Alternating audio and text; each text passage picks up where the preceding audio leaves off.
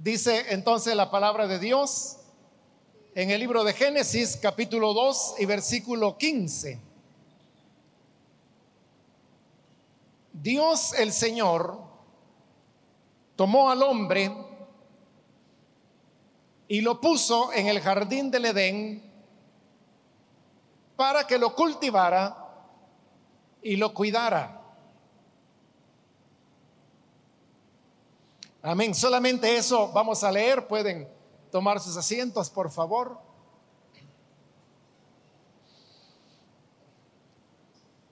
Como sabrán, el tema en esta ocasión es el de mayordomía de la creación. Cuando hablamos de mayordomía, obviamente que nos estamos refiriendo a algo muy cercano a la palabra mayordomo. Y un mayordomo es aquella persona que tiene la responsabilidad de administrar o cuidar algo que se le ha encomendado. Si a una persona, por ejemplo, la dejan encargada de, de una tienda, de vender, atender a los clientes, cobrar, esa persona es un mayordomo eh, de la tienda que se le ha entregado. Pero como aquí estamos hablando de la mayordomía de la creación, significa entonces que de lo que se trata ahora de administrar es la creación.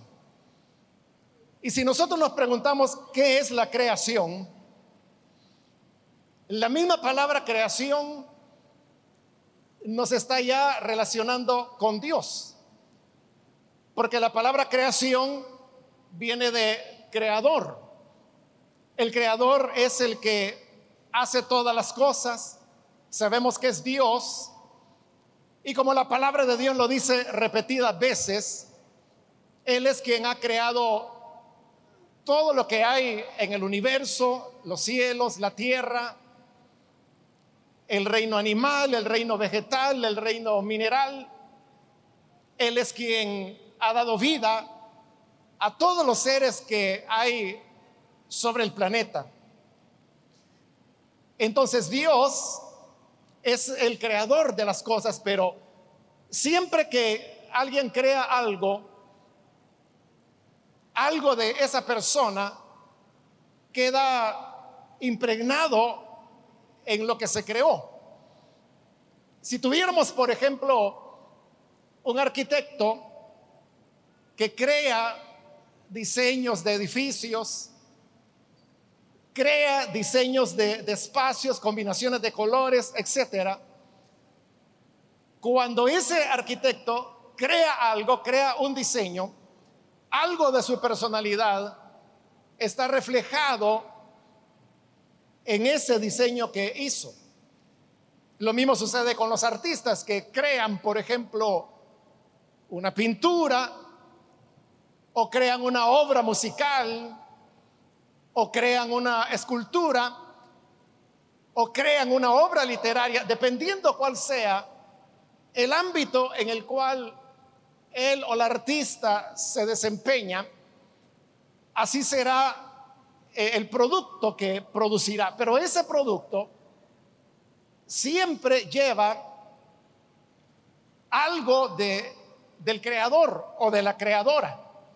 Es decir, que cuando una persona se dedica a estudiar, como por ejemplo una escritora escribe, sean relatos, sean cuentos, sean novelas, cuando alguien hace ese estudio sistemático, puede llegar de tal manera a conocer tanto al artista a través de su obra, que es capaz de saber y distinguir si una obra que aparece por allí verdaderamente pertenece a esa artista o escritora de la cual se está hablando.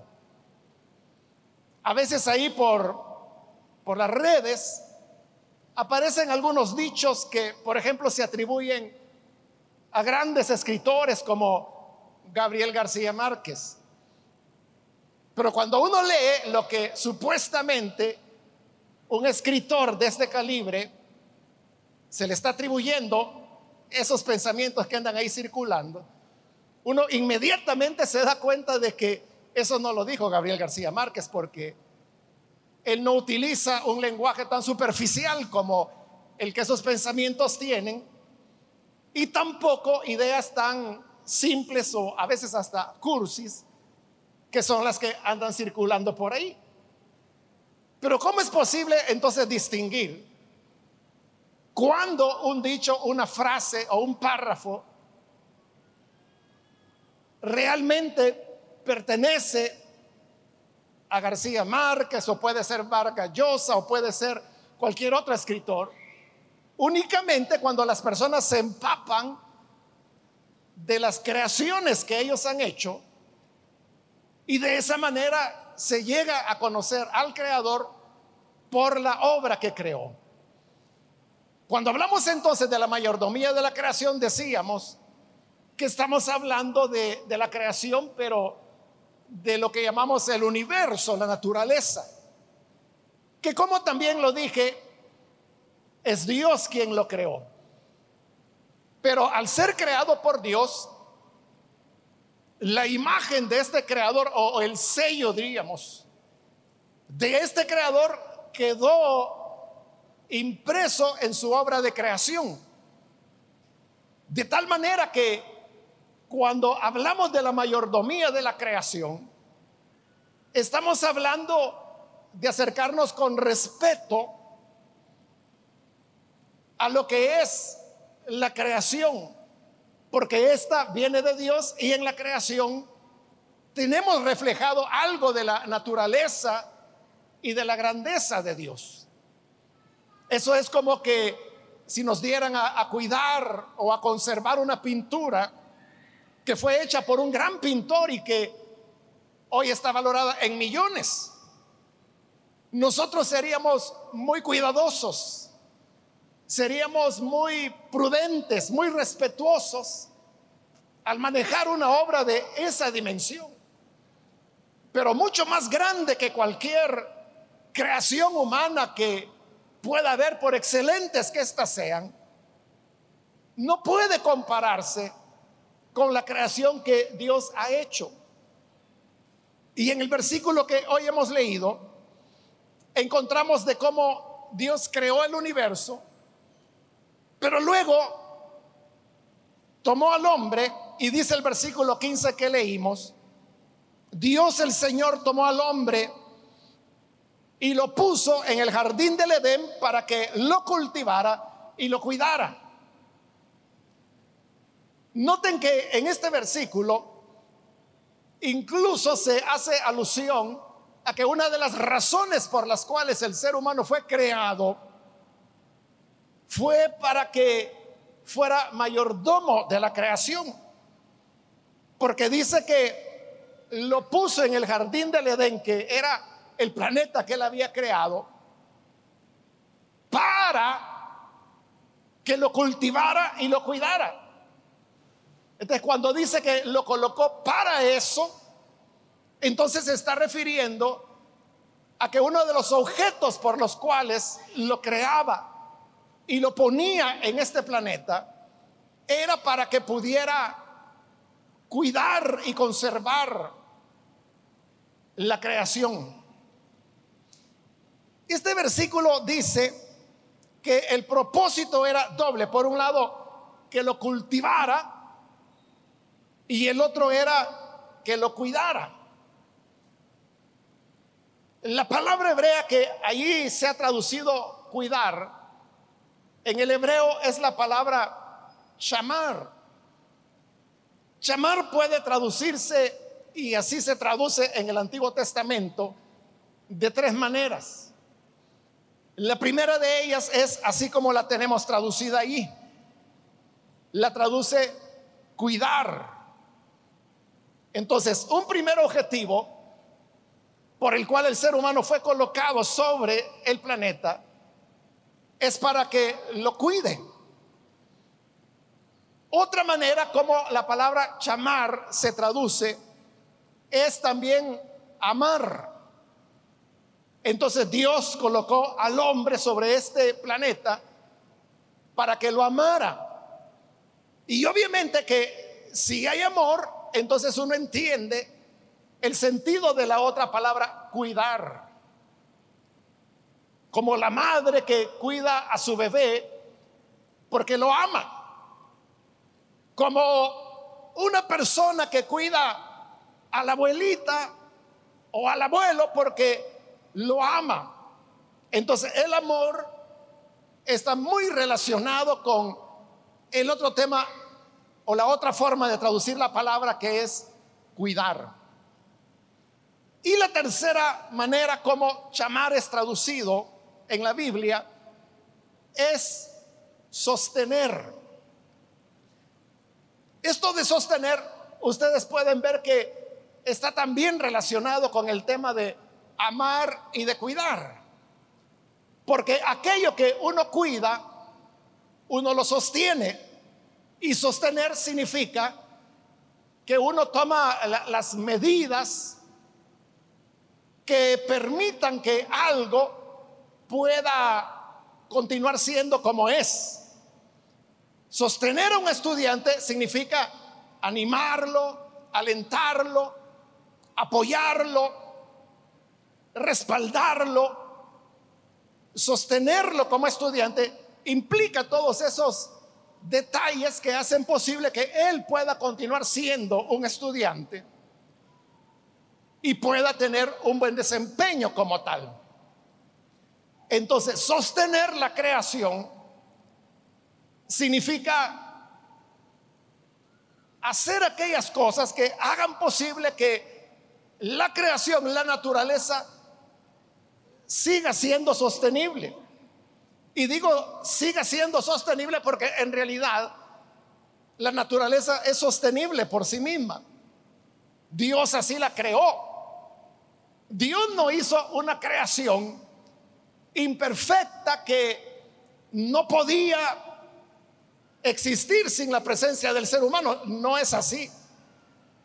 En realidad los hechos han demostrado lo contrario y es que sin los seres humanos, la creación, la naturaleza, le iría muy bien, a nuestro planeta le iría muy bien sin seres humanos. Pero paradójicamente, Dios creó al hombre para que hiciera la naturaleza sostenible. Cuando uno lo enfoca desde este punto de la sostenibilidad, ahí se da cuenta cómo hemos fracasado como seres humanos. Porque lo que actualmente amenaza más poderosamente la creación no es un agente externo, no es un cataclismo cósmico. Lo que amenaza la naturaleza tal como la conocemos hoy en día es la actividad humana somos nosotros mismos. Significa esto que si nosotros lo que estamos haciendo es lo contrario de aquello para lo que Dios nos colocó en la tierra, eso nos habla de cuánto hemos fracasado como mayordomos de la creación. No hemos cumplido con la tarea. Ahora, noten que este mandato que Dios está dando aquí al hombre, que cuide, que ame, que sostenga la creación, es un mandato que está haciendo antes de la caída. Porque la caída se encuentra en el siguiente capítulo, que es el 3. Entonces, si este mandato fue dado antes de la caída, significa entonces que aplica para todos los seres humanos, creyentes y no creyentes.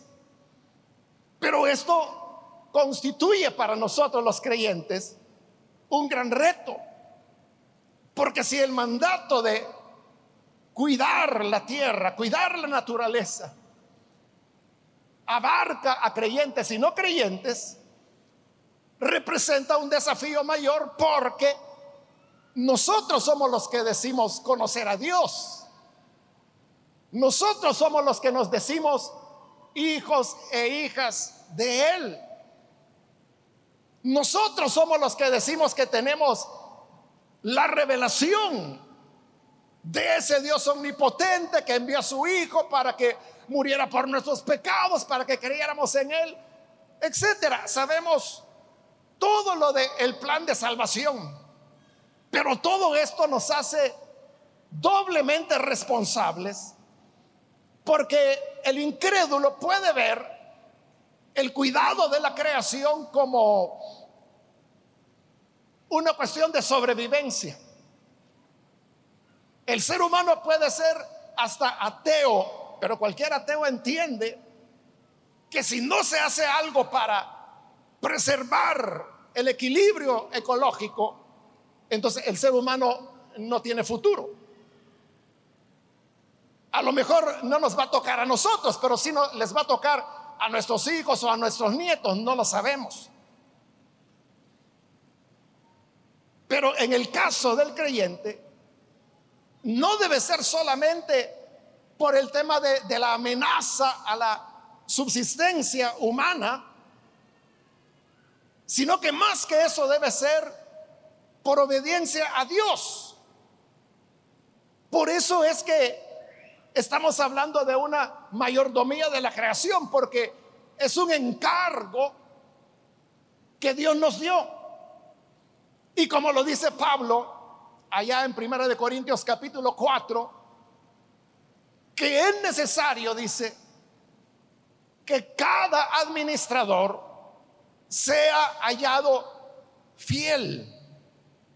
Eso es lo que Dios espera de nosotros como mayordomos de la creación, que seamos fieles a la comisión, al mandato que el Señor dio de cuidar la creación. Noten entonces, Dios no espera que nosotros seamos quizás grandes genios, aunque si lo puede ser, adelante que también eso glorificará al Señor. Pero Él no nos pide de que seamos líderes mundiales, no nos pide que hagamos cosas extraordinarias, lo que nos pide es algo que todos podemos hacer y es ser fieles.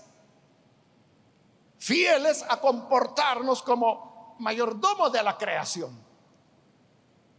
En la actualidad, la amenaza más grande que la creación, el planeta tiene, es lo que se conoce como el cambio climático.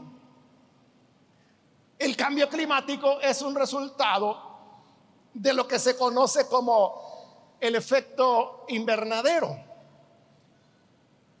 Y es que porque los seres humanos estamos produciendo demasiado dióxido de carbono, este se acumula en la atmósfera e impide que los rayos, la radiación solar pueda escapar para irse al universo y se quede en la Tierra. Y eso hace que el planeta vaya paulatinamente calentándose. Entonces, si hemos de mostrar alguna fidelidad como mayordomos de la creación, nuestra preocupación debe ir primeramente en esa dirección de conocer en primer lugar el fenómeno. Esto es algo que se enseña en las escuelas, en las instituciones educativas, pero a lo mejor es algo que hemos oído, no le hemos puesto atención, porque quizás no consideramos que sea algo que esté relacionado con nuestra fe y mucho menos con nuestra espiritualidad. Pero como lo estamos viendo en la palabra de Dios, el cuidado de la creación es una expresión de auténtica espiritualidad. Ese es el paradigma que debe cambiar en nuestra mentalidad.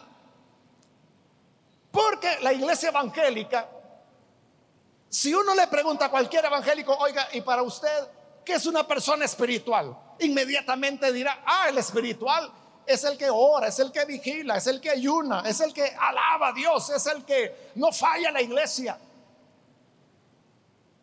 Y sin duda que todas esas cosas que se mencionan son expresiones de espiritualidad.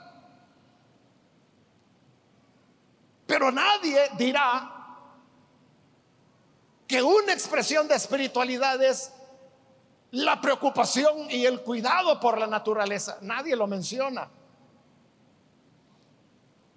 Hay estudios que se han hecho, como por ejemplo por la, Convención de, de Lausana, que continuamente está trabajando en el mundo. Y en un reporte que ellos dieron sobre cambio climático, mencionan que todo el trabajo teológico que se está haciendo en cuanto a cuidado de la creación tiene su base en Europa occidental o en Norteamérica. Pero en Latinoamérica es un tema del cual todavía no se habla. Mientras que otros llevan un trabajo muy desarrollado en lo que algunos llaman ecoteología, a nosotros todavía nos sigue pareciendo un tema extraño, peregrino, y de hecho la Convención de Lausana, cuando habla de teólogos que en Latinoamérica están trabajando el tema de la mayordomía de la creación, tristemente, solo mencionan cuatro teólogos latinoamericanos que trabajan ese tema y uno de ellos murió hace como tres meses. Es decir, que ya solo quedan tres. De nuevo, esta es otra, otro signo, diría yo, de cuán lejos hemos ido en nuestra infidelidad al Señor y de cómo hemos fracasado tristemente como mayordomo de la creación. Que Dios nos ayude para que podamos nosotros tener una reflexión seria y entender que nuestro Dios no solamente es espíritu, es verdad que Él es espíritu, pero él tiene mucha relación con el mundo físico, con el mundo material. Por eso es que creó este planeta y nos creó a nosotros y nos puso para que lo amáramos, lo cuidáramos y lo sostuviéramos. Y esta creación, como dije, tiene el sello del creador. Por eso debemos nosotros acercarnos a la creación de Dios con ese respeto, saber que es producto del Dios todopoderoso y reflexionar en maneras que como creyentes podemos tener para contribuir de, de, alguna manera. Hemos llegado ya a una situación en la cual por mucho, por mucho que una persona haga, no lo va a resolver. El cambio climático no retrocederá si no es con la participación de todos. Y cuando digo todos me estoy refiriendo a los casi 8 mil millones de seres humanos que ya vamos a ser, que habitamos sobre este planeta Tierra. Y esto significa que cada uno de nosotros debemos ser parte de ese esfuerzo. Están bien las iniciativas, como por ejemplo la de reducir el uso de plásticos, que en lugar de comprar depósitos de Durapaz, como le llamamos acá, para servir comida en un campamento, mejor llevar platos plásticos. Claro que hay que lavarlos después, ¿verdad? Algunas veces por pereza Preferimos el Durapaz porque solamente se coloca en otra bolsa grande de plástico y se tira. Y los plásticos, como son tan eh, perdurables, le toman miles de años desintegrarse, todos van a parar al mar. Es mejor entonces llevar platos que se puedan lavar. Si son de cristal, mucho que mejor. O si son de, de losa o de porcelana. Pero si no fuera así, estoy hablando de platos de plástico, pero plástico de ese que, se puede lavar, que se puede reusar. Y esa es una contribución. Y como esa contribución puede haber, evitar el consumo de bebidas que vienen en latas, evitar lo que viene en depósitos que son desechables, que son de un solo uso, como se le llama. Y uno dirá, bueno, pero ¿y qué diferencia puede hacer una lata más o una lata menos? El problema es de que hay miles de millones de seres humanos que piensan igual que tú. Y eso es lo que hace que diariamente estemos produciendo toneladas y toneladas, millones de toneladas de basura. Pero si todos comenzáramos a cambiar nuestra mentalidad y hacer esos cambios mínimos, estaremos expresando por esos cambios nuestra espiritualidad.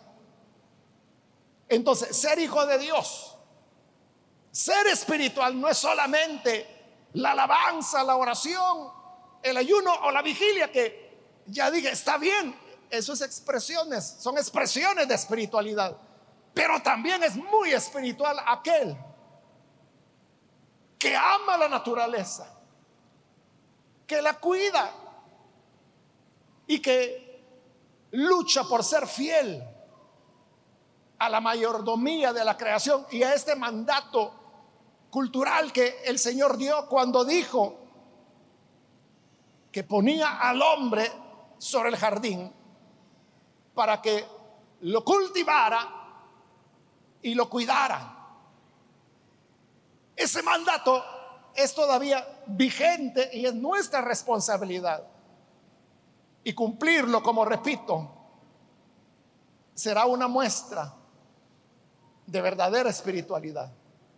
Que Dios nos ayude entonces a ser creyentes verdaderamente espirituales. Pero una espiritualidad integral. Y no solamente la espiritualidad de religión o de edificio de la iglesia, a la cual estamos acostumbrados. Quiere Dios que comencemos a prescindir de las botellas de agua y comencemos a utilizar recipientes de múltiples usos. Hay algunos hasta metálicos que se pueden utilizar durante 50, 60 años o más, depende cuánto se le cuide, a tener que estar desechando una botella cada vez que nos la acabamos. En eso consiste este aspecto de la espiritualidad. Que Dios nos ayude a ser fieles a Él y que así podamos en el día final ser recibidos con las palabras del Señor, bien, siervo, fiel. Sobre lo poco me fuiste fiel, sobre lo mucho te pondré. Quiera Dios que así sea. Amén. Amén. Vamos a cerrar nuestros ojos. Y antes de hacer la oración, yo quiero invitar Si hay con nosotros algún joven o señorita que habiendo escuchado la palabra de Dios, ahora se decide a tener una espiritualidad integral. Porque el mismo Dios que nos creó a cada uno de nosotros es el que también creó los ríos, los lagos, los mares, los árboles. todas las especies animales que aún quedan, aunque miles de especies se han perdido y se están perdiendo cada día, para siempre. Pero siendo parte de esta creación, Él nos pide que la cuidemos, que la amemos y que la sostengamos. Hoy se habla de modelos sostenibles, por ejemplo, de producción, modelos sostenibles de vida, modelos de energía sostenibles. Entonces, el mundo está usando la palabra sostenible. Pero es a nosotros, a los creyentes, a quienes Dios nos dijo y nos encomendó sostener esta creación. Quiero invitar si hay con nosotros algún joven o señorita que hoy necesita creer en Jesús y recibirle como Salvador. Allí en el lugar donde te encuentras, yo te invito para que puedas ponerte en pie y con eso expresar tu deseo de recibir al Hijo de Dios. Y nosotros oraremos por aquellos que hoy necesitan venir para recibir a Jesús. ¿Hay alguien que lo hace? ¿Puedes ponerte en pie en el lugar donde te encuentras?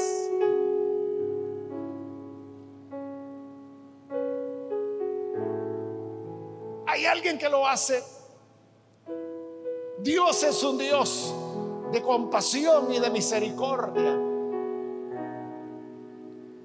Es tan compasivo que hizo esta creación y nos colocó en ella.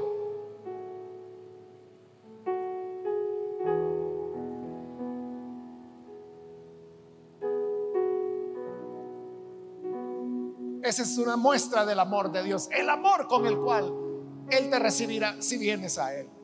¿Quieres hacerlo? Ponte en pie.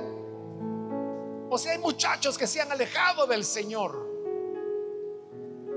y hoy necesitan reconciliarse, si tú necesitas volver a Jesús, puedes ponerte en pie también donde te encuentras. Y vamos a orar. ¿Hay alguien que lo hace? Muy bien, aquí hay una joven. Alguien más que necesita hacerlo, puedes ponerte en pie. Otra persona. Hoy es un buen momento para venir.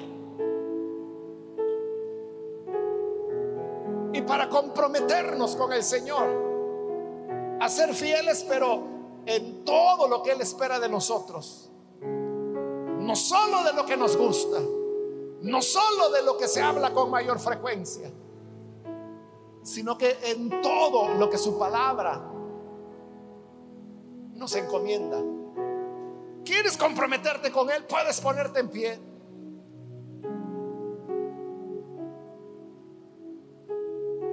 Alguien más que lo hace. Ya sea que es primera vez que vienes al Señor o te reconcilias Ponte en pie.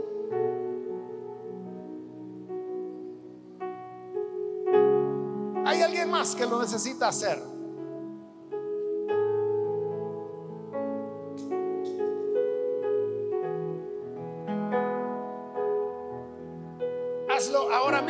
Voy a terminar la invitación y vamos a orar. Pero si hay alguien aún, alguien más que necesita venir al Señor, o reconciliarse, ponte en pie. Que esta ya fue la última invitación que hice.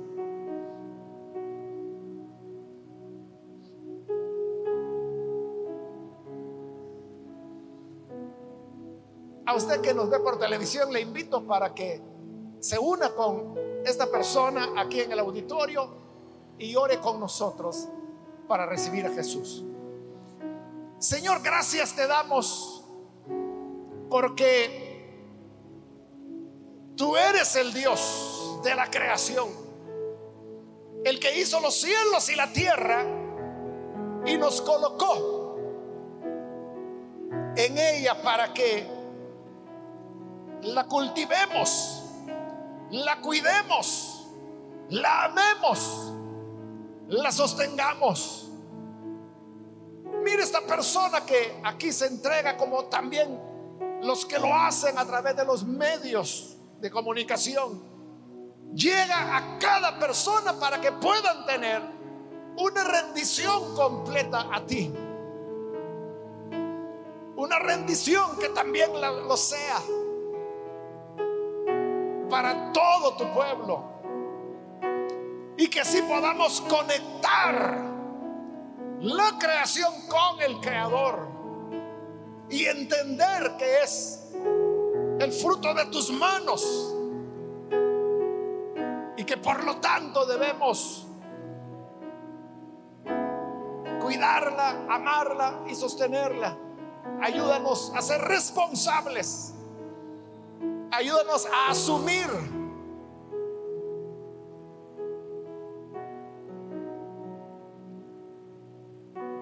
roles que permitan hacer esfuerzos coordinados que causen impacto en la cultura de las personas, pero también en el planeta que nos has entregado. Ayúdanos, Señor, para que así sea. Por Jesucristo nuestro Señor lo pedimos. Amén.